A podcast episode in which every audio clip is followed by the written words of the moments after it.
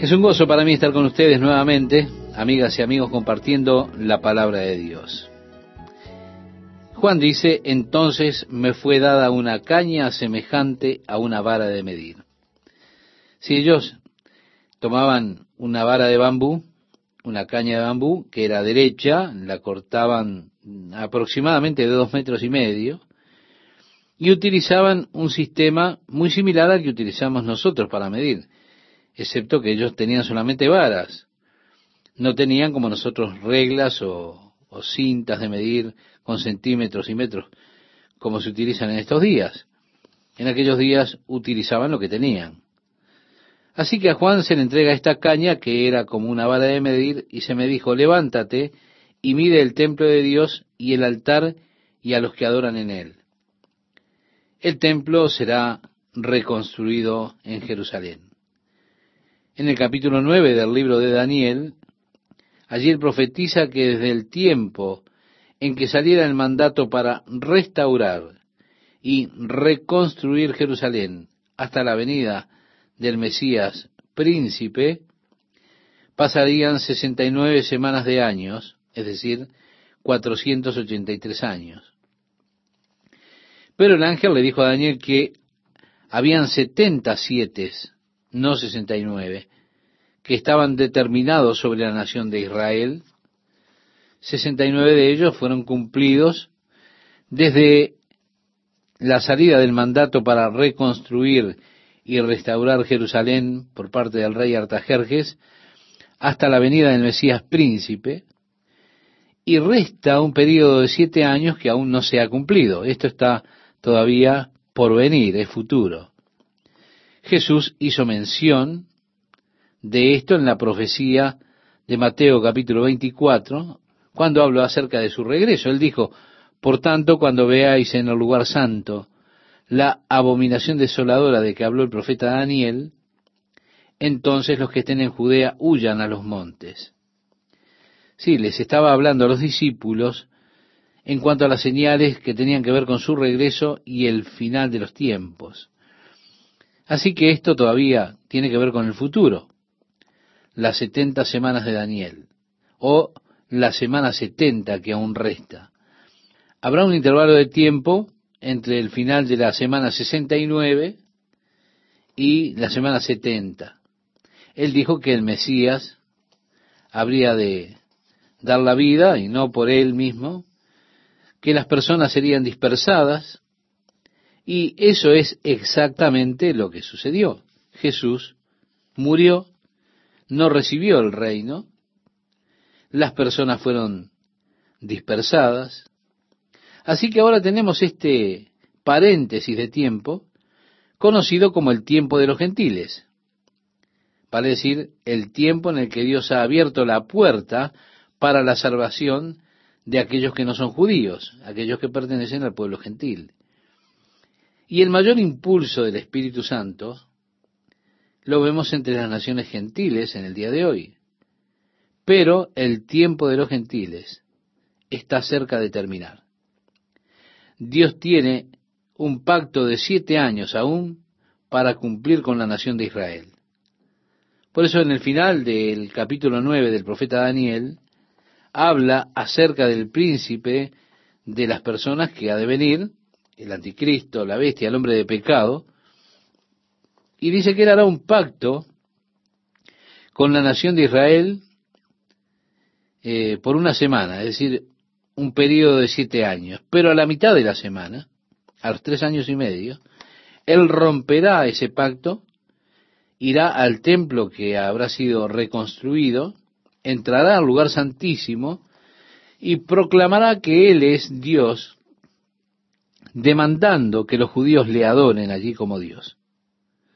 Bueno, esto ocurrirá en el medio de este último periodo de siete años. Ahora este hombre de pecado no puede revelarse, manifestarse hasta que la iglesia sea quitada de en medio, es decir, sea sacada de este mundo.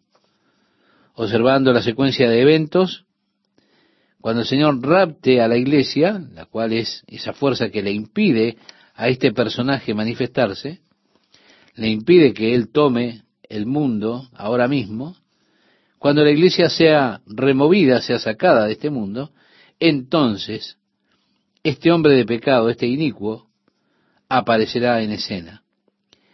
Él se levantará desde la comunidad europea y comenzará a ganar poder sobre todo el mundo. Será un hombre fenomenal en lo que refiere a poderes, poderes que él será capaz de demostrar porque él demostrará todos los poderes de la oscuridad. Durante su tiempo habrá, por supuesto, al comienzo, al principio, un gran período de prosperidad, de paz y seguridad. Será capaz de darle solución a todos estos problemas que ahora aparecen como sin solución. El problema de la existencia de la nación de Israel con sus vecinos, el problema del deseo de los judíos de reconstruir su templo, por el hecho de que precisamente el monte del templo es un lugar santo para los musulmanes. Ellos han construido allí eh, los monumentos de Al-Aqsa y el Domo de la Roca, allí en el monte del templo. Pero el hombre de pecado, el anticristo, hará un pacto con la nación de Israel, sin duda, en ese pacto vendrá la solución al problema de reconstruir el templo para los judíos. Ellos no pensarían, cuando decimos ellos, hablamos de los judíos, no pensarían reconstruir su templo en otro lugar que no fuera el monte del templo. Ahora, ¿cómo podrá resolverse ese problema? Bueno, interesantemente, a pesar de que parece imposible, totalmente imposible al día de hoy, aún así, la Biblia nos dice exactamente lo que sucederá. Él hará el pacto con la nación de Israel, sin duda, de acuerdo a lo que dice el profeta Ezequiel en el capítulo 42, verso 20, donde él habla del muro que es construido y separa, dice, el lugar santo de lo profano. Así que imagino que él vendrá con una solución de que justo al norte de la mezquita del Domo de la Roca, ellos coloquen un muro de separación que separará la parte sur del área del monte del templo y les dará a los judíos la parte norte para construir su templo. De hecho, el Domo de la Roca está casi en el medio del monte del templo y por supuesto el Al-Aqsa está en el sur del área del monte del templo. Esto deja un área muy grande, de probablemente cinco hectáreas aproximadamente, que nos dice que hay suficiente espacio allí para reconstruir el templo, donde muchos estudiosos creen que era el lugar original del templo de Salomón. Ahora se encuentra en la parte norte una pequeña cúpula llamada el Domo de los Espíritus, también conocido como el Domo de las Tablas, construido sobre un área rocosa y plana. Hay muchos que creen que allí era donde estaba el lugar santísimo en el templo de Salomón y que también el templo fue construido por los judíos, eh, por supuesto completado por Herodes, en ese lugar, el gran templo que Herodes construyó está directamente desde la puerta este del muro. De esa forma se alinea desde donde estaba el templo en su momento. En esa área norte hay unos 98 metros al norte de la mezquita del Domo de la Roca.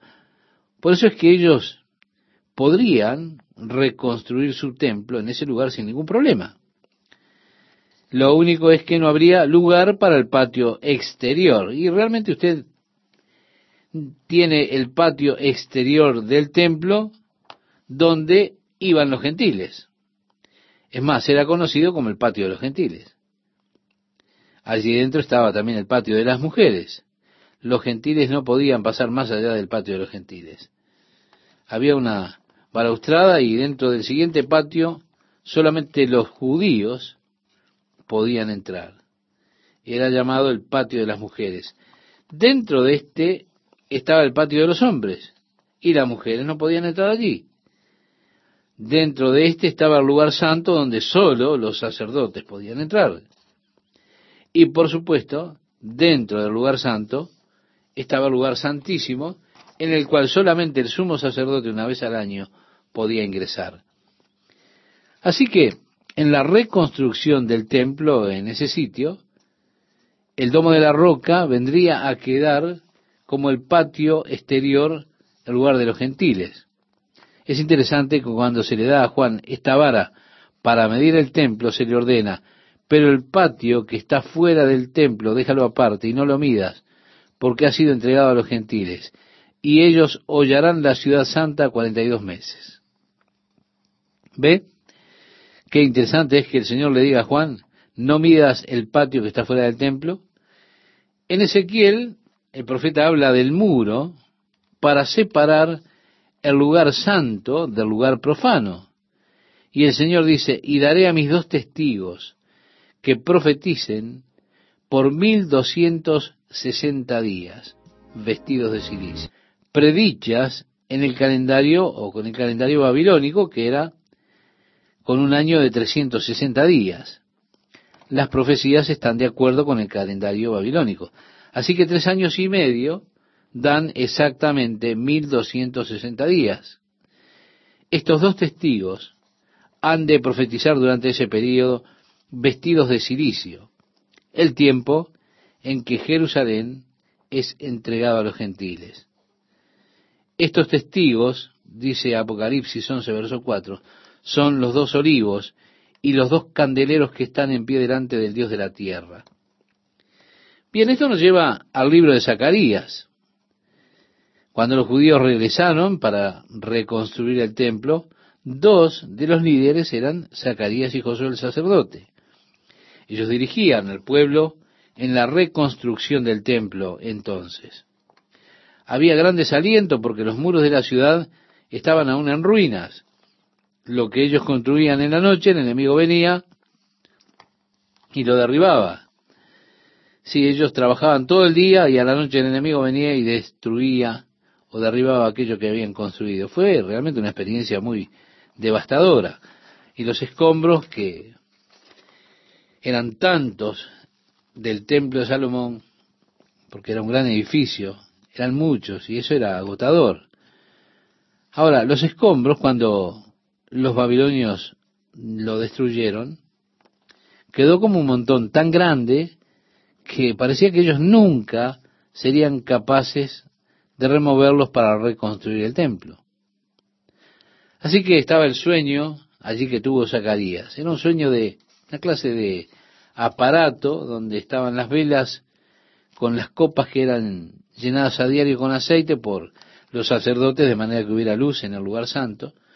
Y fue allí que él vio los olivos y los conductos que salían de los olivos y llenaban las copas automáticamente con aceite directamente de los árboles de olivas. Era un interesante aparato o artefacto. El Señor dice, ¿qué son estos? Porque pues Zacarías no sabía. Esta es la palabra del Señor Zacarías. No es con fuerza ni espada, sino por mi espíritu, dice el Señor. Este monte se moverá, el templo se reconstruirá, pero no por el poder del hombre, sino con la ayuda del Espíritu de Dios.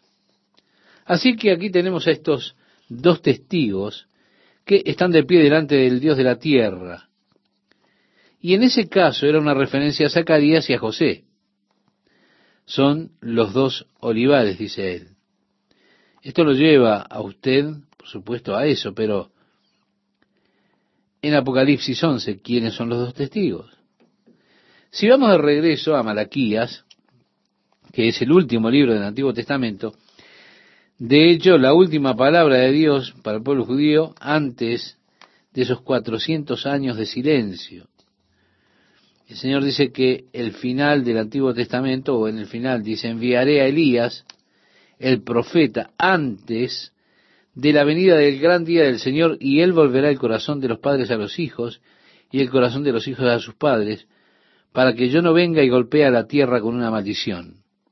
Allí está la promesa de que Elías habría de regresar antes del gran día del Señor.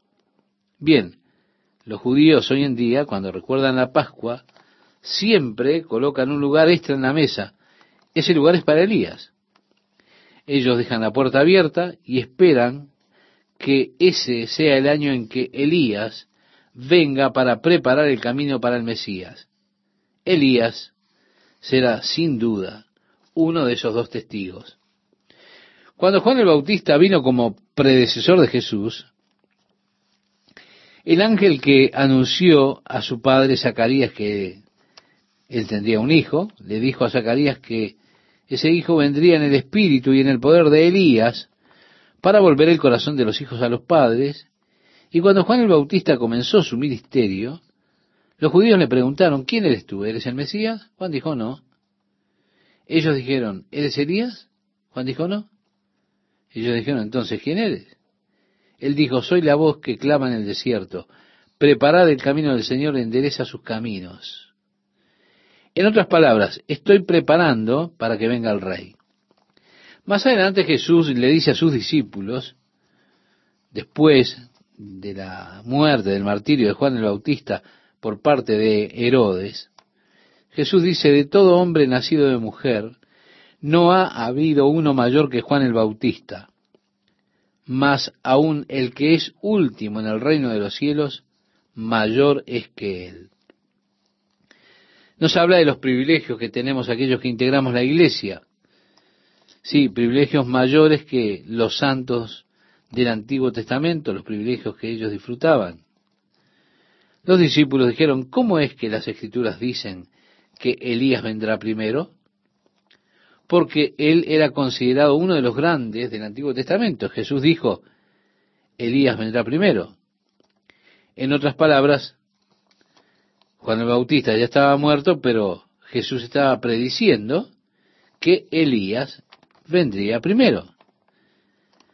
Y dijo, pero si ustedes son capaces de recibirlo, este era Elías, si son capaces de comprender. Pero reitero, él afirmó que Elías vendría primero antes de que él regresara nuevamente. Por eso, con toda seguridad, Elías es uno de los dos testigos. Juan el Bautista vino en el espíritu y el poder de Elías. Eran similares en carácter, eran hombres rudos. Sí, rudos, fuertes, similares en naturaleza, en espíritu. No se andaban con rodeos, no, no, no. Decían las cosas directamente. Juan el Bautista vino en el espíritu y el poder de Elías. Cuando ellos le preguntaron, ¿eres tú Elías? Él respondió, no. Está declarando realmente, yo no soy el cumplimiento de Malaquías 4 eso pertenece al futuro. Yo soy la voz que clama en el desierto, preparad el camino del Señor. Así que en un sentido Él era, pero en otro sentido Él no era. Eso es lo que quiso decir Jesús cuando le dijo a sus discípulos, si ustedes pueden recibirlo, este era Elías de quien los profetas hablaron, pero claro, no era el cumplimiento total. Eso queda para cuando Elías personalmente regrese con el otro testigo. Bien, ahora surge la pregunta, ¿quién es el otro testigo? Yo pienso que si el Señor quisiera que nosotros lo sepamos, lo supiéramos, nos lo hubiera dicho. Siempre hubo mucha especulación en cuanto a este tema. Es interesante especular acerca de quién puede ser el otro, sin duda. Bueno, muchas personas creen que será Enoch. ¿Por qué? Porque Enoch no murió. Y la Biblia dice que está establecido a los hombres que mueran una vez y después el juicio. Y Enoch, de hecho, fue un profeta. En la carta de Judas se cita la profecía de Enoch acerca de la venida del Señor. El Señor es venido con sus santos millares.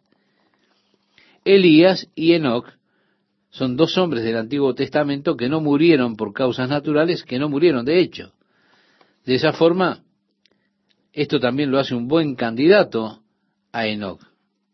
No obstante, para este tiempo la iglesia ya habrá sido raptada y de esta forma, como dice Pablo, les diré un misterio.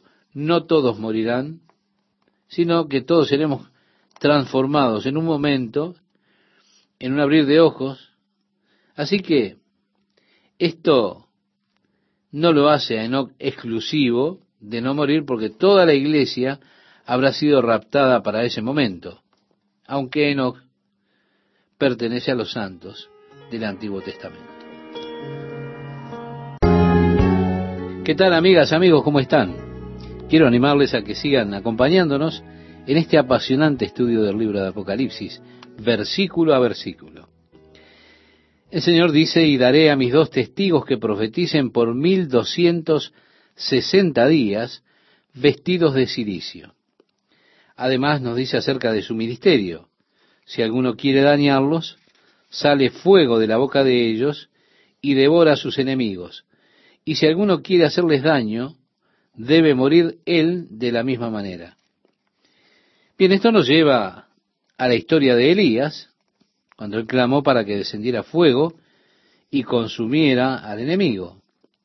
Estos tienen poder para cerrar el cielo a fin de que no llueva en los días de su profecía, dice el versículo 6, que será por tres años y medio o mil doscientos sesenta días, o tiempo, tiempos y la mitad de un tiempo, como se refiere a este periodo.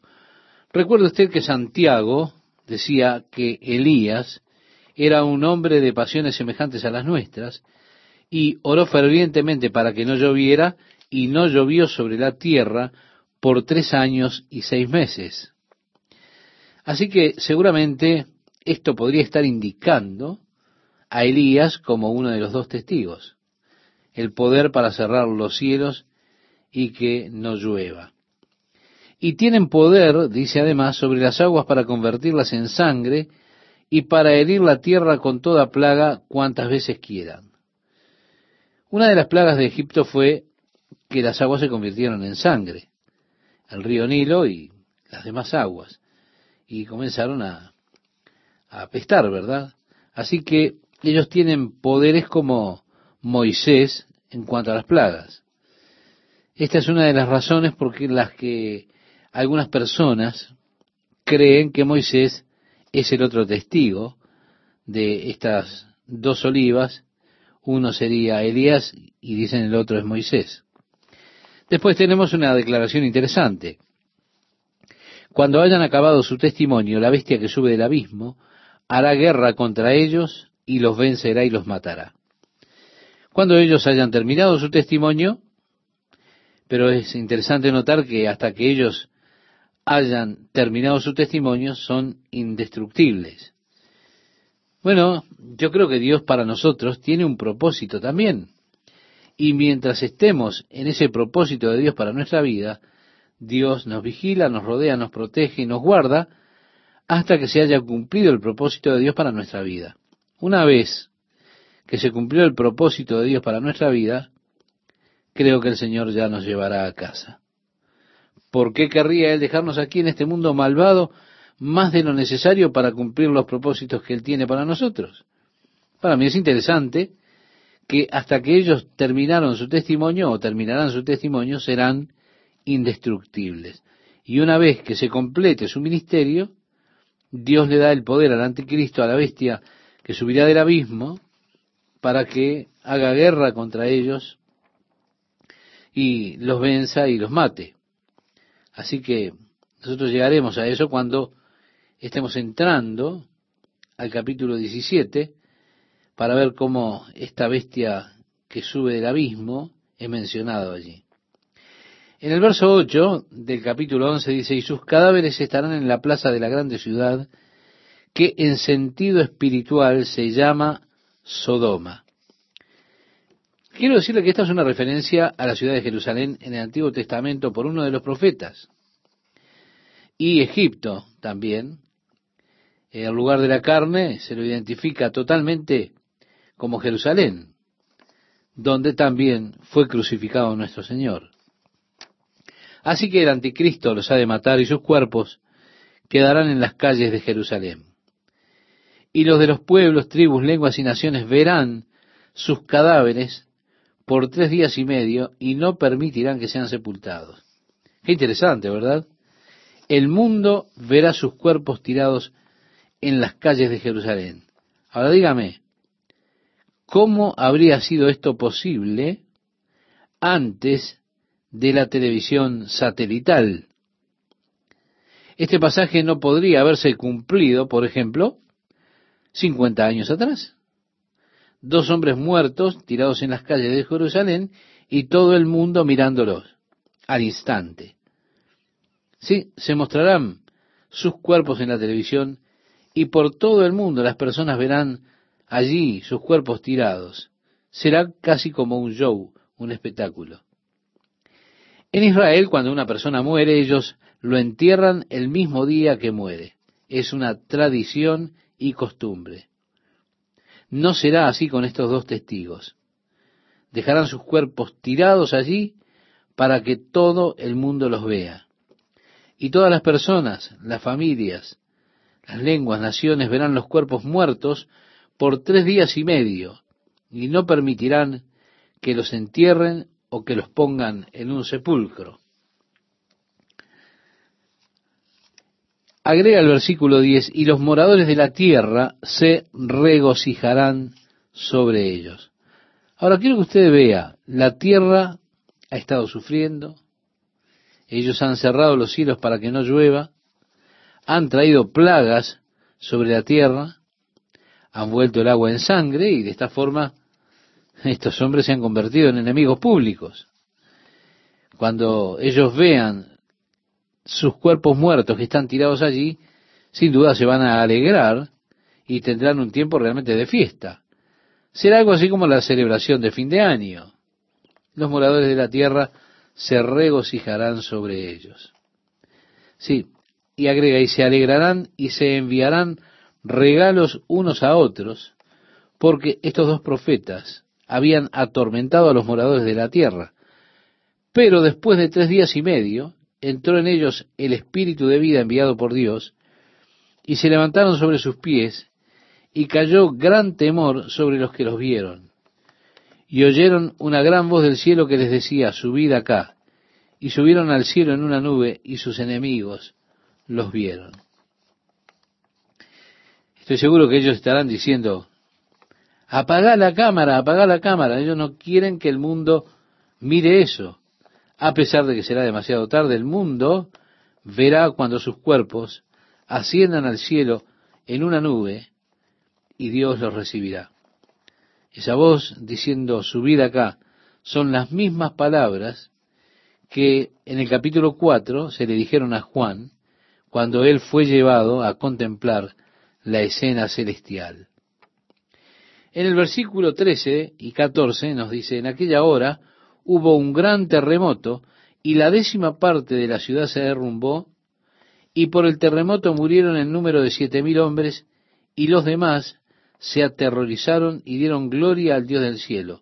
El segundo ay pasó. Recuerde, hay tres ayes que vendrían. Este es el final del segundo ay o de la sexta trompeta. Pero dice, he aquí el tercer ay viene pronto.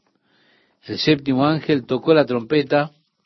Bien, durante este tiempo el séptimo ángel traerá este tercer ay, pero es un ay para los habitantes de la tierra que se rebelaron contra la autoridad de Dios. Y dentro de la séptima trompeta vendrá la culminación del gobierno del hombre para establecerse el reino de Dios con este ay definitivo para los hombres, hombres y mujeres que no son parte del reino. Ellos serán eliminados. De esa forma, un gran ay se sentirá cuando Jesús regrese.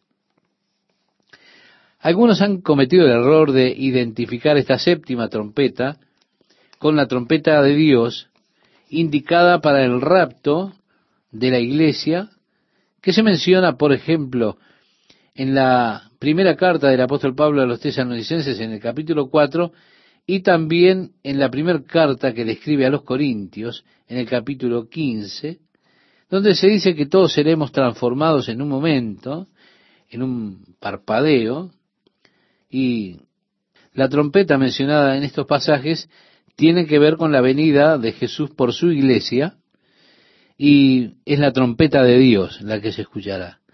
Ahora, en este caso de Apocalipsis no es el rapto de la iglesia, sino que esto señala la segunda venida de Jesús a la tierra a establecer el reino de Dios sobre la tierra. El séptimo ángel tocó la trompeta, dice el pasaje, y hubo grandes voces en el cielo que decían, los reinos del mundo han venido a ser de nuestro Señor y de su Cristo, y Él reinará por los siglos de los siglos. Bien, esto nos está guiando al glorioso tiempo en el cual Jesús regresará para establecer su reino. Hay otros eventos que sucederán entre este y el capítulo 19, cuando Él venga para reclamar aquello que le pertenece por su muerte en la cruz del Calvario. Esto tiene lugar en un periodo de tiempo, porque dice, y Él reinará por los siglos de los siglos. Agrega, y los veinticuatro ancianos que estaban sentados delante de Dios en sus tronos, se postraron sobre sus rostros y adoraron a Dios diciendo, Te damos gracias, Señor Dios Todopoderoso, el que eres y que eras y que has de venir, porque has tomado tu gran poder y has reinado. Jesucristo vino para volver o redimir el mundo para Dios. El mundo originalmente le pertenecía a Dios porque Él lo creó. Ahora, cuando Dios crea al hombre, lo pone sobre la tierra, le entregó la tierra al hombre para que el hombre fuera su dueño, su posesor, por decirlo de alguna manera. Adán, eh, a su vez como poseedor de la tierra, cayó bajo la tentación, bajo pecado, cuando desobedeció a Dios y comió del árbol que Dios le dijo que no comiera, y de esa manera, obedeciendo a Satanás, le concedió la posesión de la tierra a Satanás. Así que hasta la actualidad, Satanás es el gobernador de este mundo. Este es el reino de Satanás. Jesucristo vino para redimir la tierra y volverla a las manos de Dios. Ese fue el propósito de la venida de Jesucristo. Él lo dijo cuando estuvo en este mundo. Yo vine a buscar y salvar lo que se había perdido.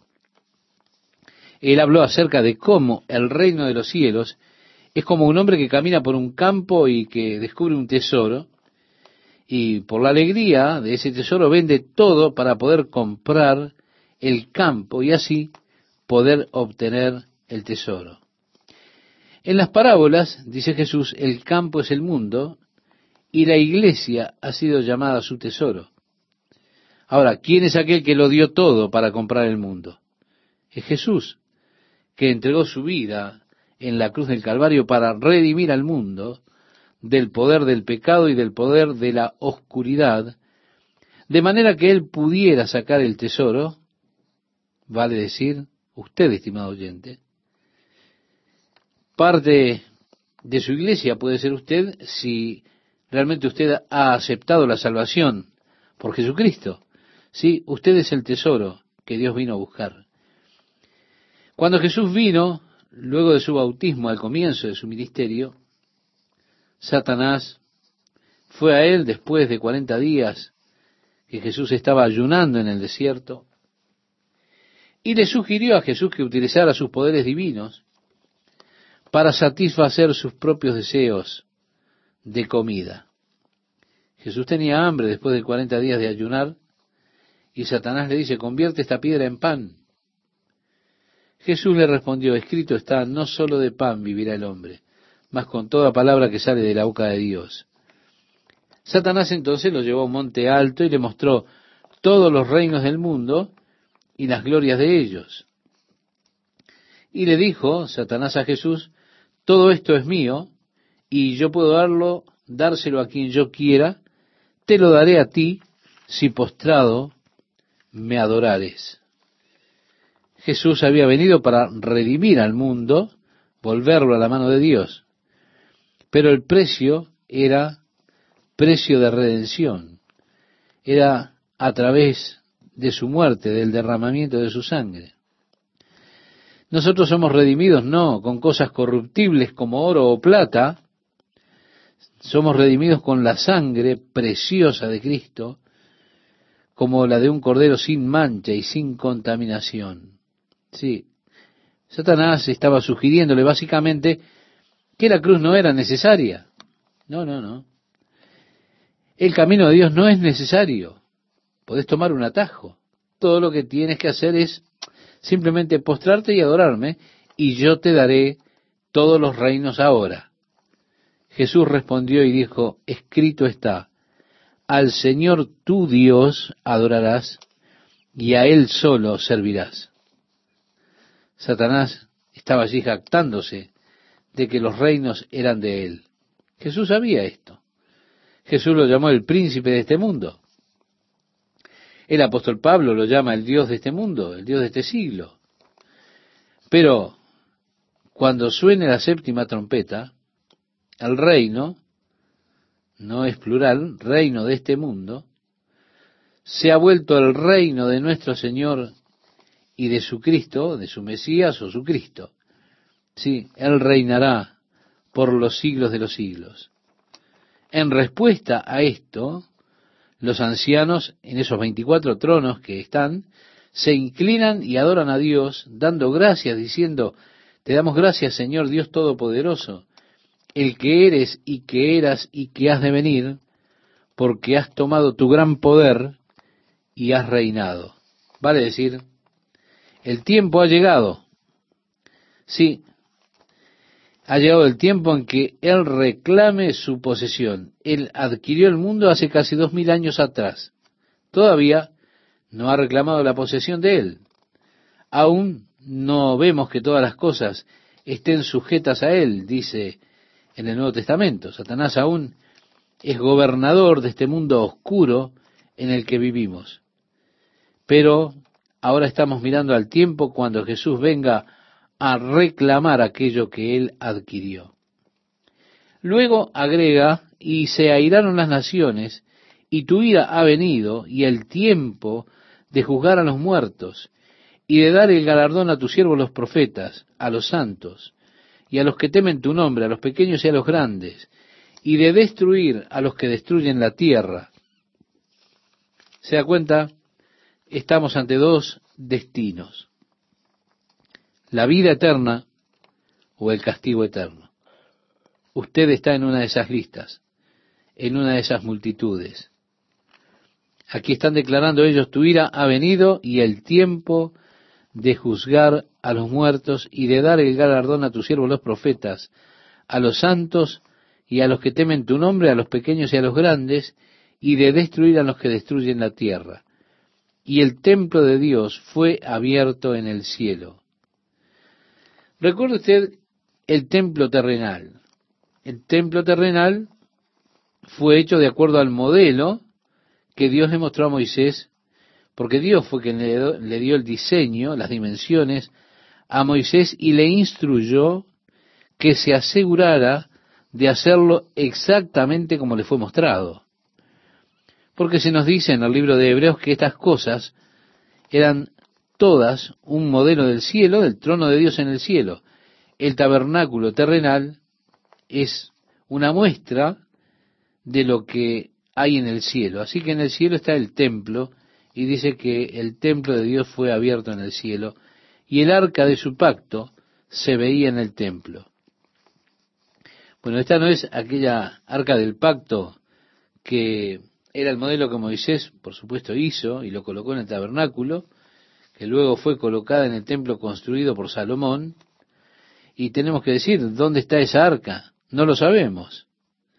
Ahora, hay judíos que dicen que saben dónde está, y que en el momento apropiado ellos han de llevar el arca cuando se reconstruya el templo de Jerusalén. No fue colocada, por ejemplo, en el templo reconstruido por Esdras, el edificio del templo allí por supuesto, fue restaurado, pero el arca no aparece. Tampoco en el templo que construyó Herodes el Grande. Ahí tampoco estaba el arca. Pero la, eh, la verdadera o el verdadero arca del pacto está en el cielo. Sí, él vio el arca del pacto.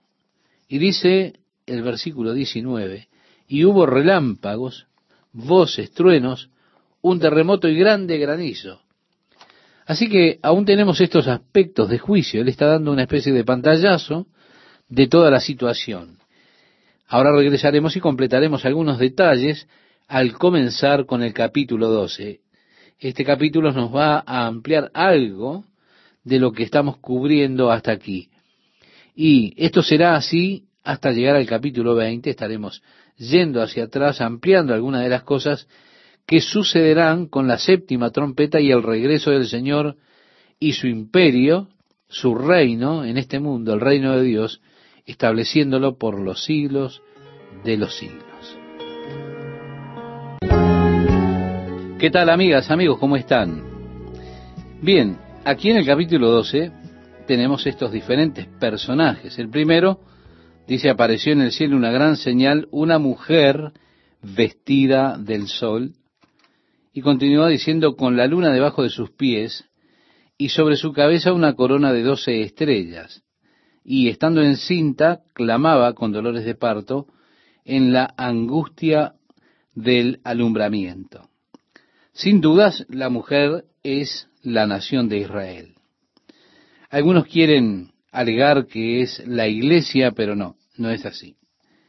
En el libro de Génesis se nos dice que José tuvo un sueño. El primer sueño que tuvo fue que él y sus hermanos estaban atando sus gavillas, es decir, los granos, las gavillas de granos, y las gavillas de sus hermanos se inclinaban ante la gavilla de él. Ellos se pusieron muy celosos por causa de la atención que tenía Jacob, su padre, con José, y no ayudaba a la situación entre los hermanos. Después José tuvo otro sueño y ese sueño molestó hasta a su padre, porque él les dijo, yo soñé que el sol, la luna y once estrellas se inclinaban ante mí. Y bueno, Jacob interpretó esto como que eh, su madre, su padre y sus hermanos se inclinaban ante él. Y así reprendió a José por ese segundo sueño. Pero en el sueño de José y la interpretación de Jacob tenemos el entendimiento acerca de la mujer, porque ella es identificada allí en ese sueño. Vemos cómo está el sol, la luna, y sobre su cabeza están esas doce estrellas en la representación de Apocalipsis. La nación de Israel que trajo a Jesucristo al mundo es lo que está representando. Dios escogió a Abraham y le prometió que haría de él una gran nación y que de su simiente serían benditas todas las familias de la tierra. Allí está la promesa del Mesías que vendría por medio de Abraham y su descendencia. Años más tarde Dios repitió esta promesa a David, identificando la tribu y la familia de la cual habría de venir el Mesías. En el Nuevo Testamento el apóstol Pablo decía, ¿qué ventaja tiene pues el judío o de qué aprovecha la circuncisión? Mucho, en todas maneras. Primero, ciertamente, que les ha sido confiada la palabra de Dios. Así le escribía a los romanos en el capítulo 3, los dos primeros versículos. ¿Sí? Le fue confiada la palabra de Dios, los pactos, las ordenanzas, la adoración. Y después según la carne, vino Jesús, que es Dios bendito sobre todo por siempre. Amén. Así que la nación de Israel fue la que Dios usó para traer a Jesucristo, el Mesías, al mundo. Esa es nuestra primera identidad aquí en este pasaje. Después, en el versículo 3, dice, también apareció otra señal en el cielo, he aquí un gran dragón escarlata que tenía siete cabezas y diez cuernos, y en sus cabezas siete diademas, y su cola arrastraba la tercera parte de las estrellas del cielo y las arrojó sobre la tierra. Y el dragón se paró frente a la mujer que estaba para dar a luz, a fin de devorar a su hijo tan pronto como naciese. Bien, un poco más adelante en el capítulo veremos la identidad de este gran dragón rojo, si es que usted aún no ha sacado la conclusión acerca de quién se trata. Bien, estimado oyente, ese dragón no es otro que Satanás. Y se identifica así en todo este capítulo.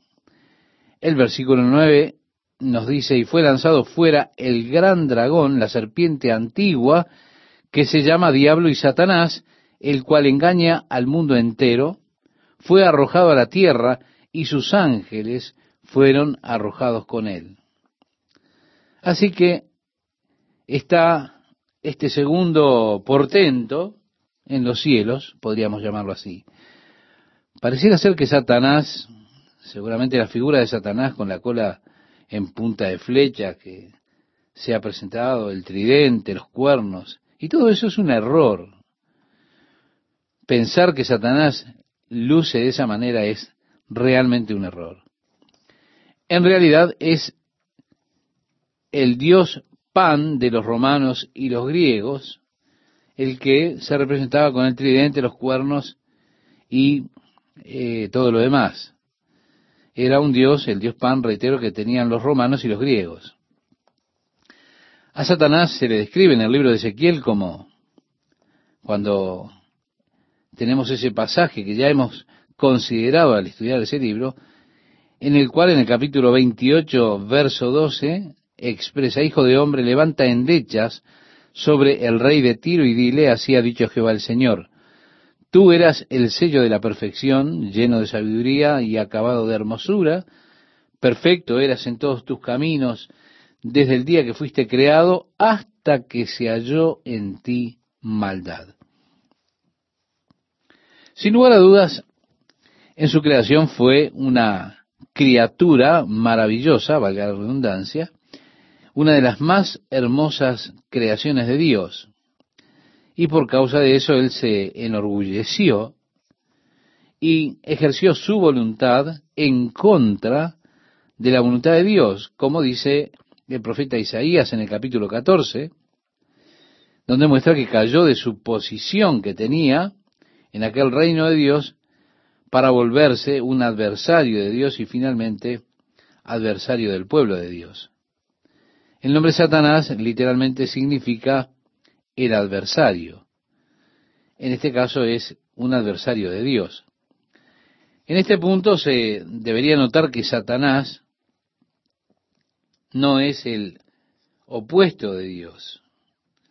Así que muchas personas piensan en Satanás como el opuesto de Dios. El reino de Dios es de luz y vida, el reino de Satanás de muerte y oscuridad y están opuestos allí. Pero no es sabio pensar en Satanás como un opuesto de Dios. ¿Por qué? Y porque Dios es eterno. Él tiene existencia en sí mismo, es todopoderoso.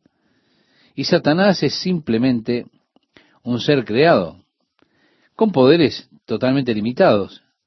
Ni siquiera puede vérselo en la misma categoría como Dios y nunca debe pensarse en cuanto a Satanás como alguien que se opone a Dios con las mismas características, no. Es un ángel que fue creado, una de las órdenes más altas de ángeles.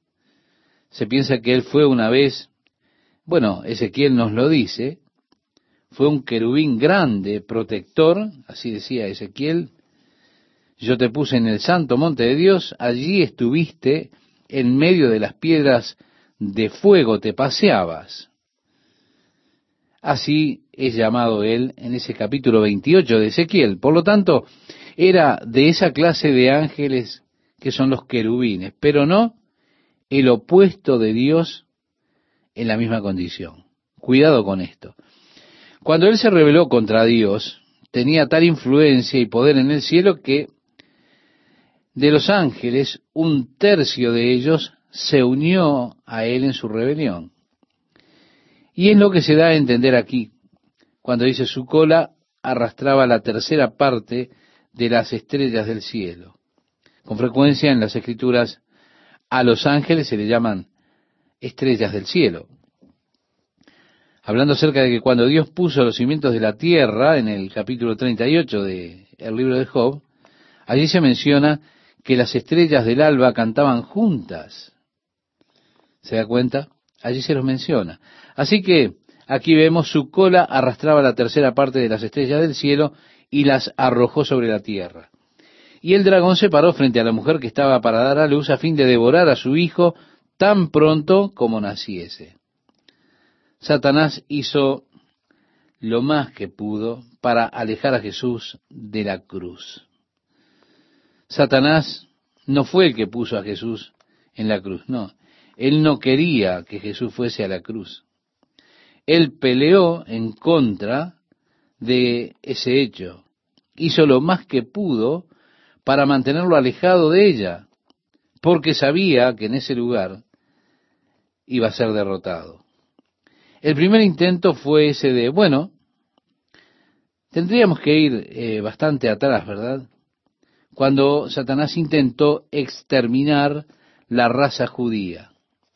Si usted recuerda en el libro de Esther, cuando Amán estaba molesto con Mardoqueo, que no se inclinaba ante él, y bueno, Amán conspiró para matar a toda la nación, a todos los judíos.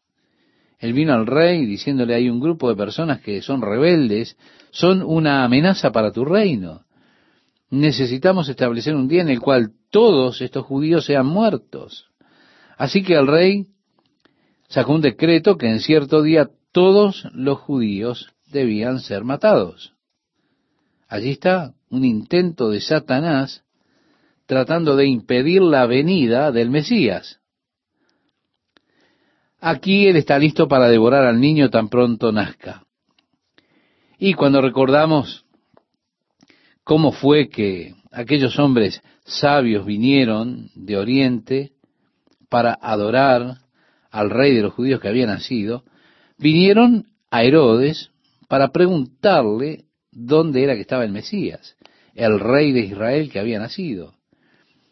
Bien, Herodes le preguntó a los eruditos judíos y ellos le dijeron que la escritura decía que en Belén habría de nacer. Y la estrella les guió a Belén, pero Herodes, con suspicacia, dijo, vayan y busquen diligentemente al niño y cuando le hallen, vengan y háganmelo saber para que yo también vaya y lo adore. Pero Herodes era un tirano paranoico. Mire, él tuvo un par de hijos y los mató. A su esposa favorita también la mató. Por la paranoia que tenía, él pensaba que estaban tratando de quitarle el trono. Bueno, cuando él se encuentra con estos magos de Oriente, y que le dijeron que habían venido a ver al rey de los judíos que había nacido, porque habían visto su estrella en Oriente y venían a adorarle, Herodes se sintió amenazado por el hecho de que hubiese nacido el rey de los judíos. Así que cuando los hombres fueron advertidos por el Señor estos magos, no regresaron a decirle a Herodes dónde estaba el niño. Entonces Herodes, lleno de furia, ordenó que todos los niños de Belén, de dos años para abajo, fuesen asesinados. Allí está el dragón tratando de destruir al niño tan pronto como éste naciera. En el versículo 5 del libro de Apocalipsis capítulo 12, nos dice, y ella dio a luz un hijo varón. Sí, es Israel, el niño varón, por supuesto, es Jesús, como estamos considerando. Ese niño que dice este pasaje, regirá con vara de hierro a todas las naciones, y su hijo fue arrebatado para Dios y para su trono. Claro que hay muchas escrituras que tratan acerca de Jesús, que fue tomado arriba en los cielos, su ascensión al cielo la hemos considerado en el libro de los Hechos cuando estudiamos, y ahora está allí en su trono. Jesús le prometió en el mensaje o en la carta a la iglesia en Tiatira, como ya lo hemos estudiado algunos días atrás, que al que venciere le dará que se siente en su trono, así como él ha vencido y se ha sentado con su Padre en el trono. Sí, Jesús está en los cielos y está en su trono, en el trono de Dios. Él fue llevado al cielo. Sí, hemos visto la ascensión de Jesús y ahora sabemos que Él está en el cielo.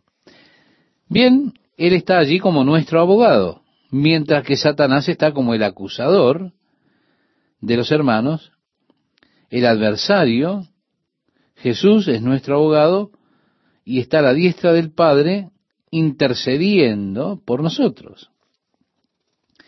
En este versículo 6 dice que la mujer huyó al desierto, donde tiene lugar preparado por Dios para que allí la sustenten por mil doscientos sesenta días. Esa es la última parte de la gran tribulación, los últimos tres años y medio, que son estos mil doscientos sesenta días. El último periodo de tiempo de estos siete años en los cuales Dios ha de tratar nuevamente con la nación de Israel, lo ha de hacer una vez más. Hemos estudiado en el libro de Daniel, ya lo hemos comentado cuando hablábamos en el libro de Apocalipsis, en programas anteriores, cómo habían 77 determinados sobre la nación de Israel para completar todas las profecías y finalizar el plan de Dios a través de las edades en lo que al hombre concierne. Y desde el tiempo que salió el edicto en los días del rey Artajerjes para reconstruir Jerusalén, habrían 69 siete, es decir, 483 años, hasta que el Mesías príncipe diera la vida y no por él mismo, sino por los hombres, por los pecadores. Esto se cumplió cuando dio la vida en la cruz del Calvario. 483 años después que salió el edicto para reconstruir Jerusalén, Jesús vino a este mundo y se presentó como el Mesías a la nación de Israel. Pero estamos hablando de 69 siete. Quedó un periodo de siete años sin cumplirse. En el capítulo 24 del libro de Mateo, el Evangelio de Mateo, cuando Jesús estaba pasando por el templo junto a sus discípulos, estaban yendo al monte de los olivos, pasando por el templo, y allí los discípulos le llamaron la atención las grandes rocas que había usado Herodes para construir el templo. Jesús hizo una predicción interesante que ni una de esas piedras sería dejada una sobre la otra. Así que cuando llegaron al monte de los olivos, los discípulos dijeron, Señor, ¿cuándo será esto de la destrucción del templo? ¿Qué señales habrá de tu venida y del fin del mundo? Jesús se tomó tiempo para explicarles acerca de la destrucción del templo y les dio ilustraciones de las cosas que habrían de suceder. Pero después comenzó a hablar acerca de las señales de su venida y del fin del mundo, del fin del siglo. Sí, habló acerca de las señales de su venida él habló acerca de la gran tribulación que habría de venir en la tierra, un tiempo de problemas cual nunca antes ha visto ni verá otra vez el mundo. Jesús dijo, cuando vean la abominación desoladora que está en el lugar santísimo, que fue dicho por Daniel el profeta, y dijo el que lee entienda, Vale decir que el Señor nos estaba diciendo que esto es algo que debemos entender. La abominación de la desolación que habló Daniel, el profeta, es parte de las señales de su segunda venida. Vale decir que esto todavía es futuro. Corresponde a ese periodo de siete años que aún resta de trato de Dios con la nación de Israel. Como decía Daniel, habrán setenta siete determinados sobre la nación de Israel. Sí, 69 ya se cumplieron. Decía el profeta que el Mesías sería matado y no recibiría el reino y los judíos serían dispersados. Entonces las escrituras profetizaron que en los últimos días ellos habrían de regresar a su tierra y está viniendo un tiempo, pero aún no es, está viniendo un tiempo cuando el reloj comenzará a funcionar nuevamente con ese periodo, ese último periodo de siete años. Esto ocurrirá cuando la iglesia sea sacada de la tierra y se revele al mundo, se manifieste el hombre de pecado, el hijo de perdición, el anticristo. Allí será el comienzo del trato de Dios con la nación de Israel en ese último periodo de siete años. Ese periodo de siete años está dividido en dos secciones de tres años y medio cada uno. Los primeros tres años y medio, los judíos han de ser engañados por este hombre de pecado, este líder europeo que hará un pacto de paz con la nación, sin duda él será el judío.